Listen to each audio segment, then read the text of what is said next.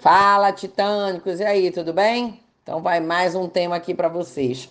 Tema de hoje: não ter escolha é uma escolha. Ah, Adriana, é porque se você conhecesse a minha situação, você veria que eu não teria outra escolha. Claro que eu não vou concordar. Sempre há a possibilidade de novos caminhos, né? Então as pessoas falam assim: ah, eu gostaria de voltar para academia, mas eu não tenho tempo.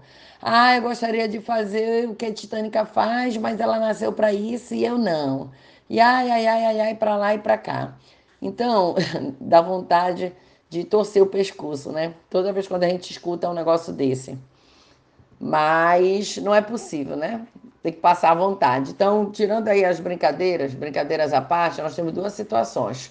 Primeiro, você não está comprometido com as suas prioridades, certinho? Então, por exemplo, se você tem seus treinamentos online, se você tem é, o, o, as suas tarefas diárias, seja onde você trabalhe, é, você tem que estar comprometido, tem que tratar isso como prioridade.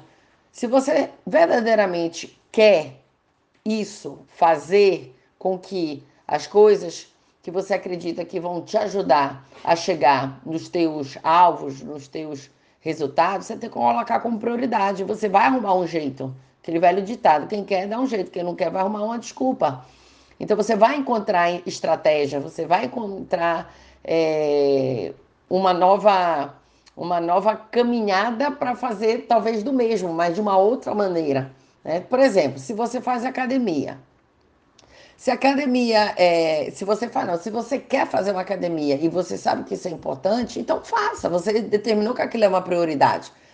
Né? Você não vai morrer se você perder um capítulo da novela, por exemplo. Né? Assim como se você perder um dia de treino, você não vai perder toda a trajetória, mas você precisa fazer o que precisa ser feito. Né? Se você quer fazer algo, então faça, para de ficar olhando para o lado e se concentra em si. O maior projeto da sua vida se chama você. Enxerga seus potenciais e faça acontecer. Outra coisa, colha o que você plantou. Né? Então, a gente também tem aquela velha máxima, ah, quem planta colhe. Nem todo mundo que plantou vai colher, isso é fato. Só você vê aí inúmeras pessoas aí que plantaram e não chegaram aí na colheita. Né? Então, é... mas é a única chance que você tem. É a única chance que você tem de realmente poder chegar onde você quer chegar. Por exemplo, ah, não tenho tempo nem de respirar com tanta coisa que eu tenho para fazer. É o teu caso? Você fica falando isso o tempo inteiro? Ok, então aceite que um dia você deixou as coisas acumularem ou que você está aceitando mais coisas do que dá conta. Então aprenda a dizer não para os outros e mais sim para você. Ah, o João, ah, sim, esse cara é top. Você já parou para pensar que mesmo o João, que nasceu com aquela estrela virada para isso que você tanto quer, também teve que se dedicar muito e provavelmente ainda se dedica até hoje para estar onde ele está? Então, por que que com você deveria ser diferente? Então, tenha autoconsciência e autorresponsabilidade. Para de ficar mentindo para você mesmo, aceite o que você plantou Saia desse teu vitimismo, isso não vai te levar a lugar nenhum. Treine mais, aprenda mais, para que a sua colheita seja exatamente aquilo que você plantou. Então, mude seus hábitos.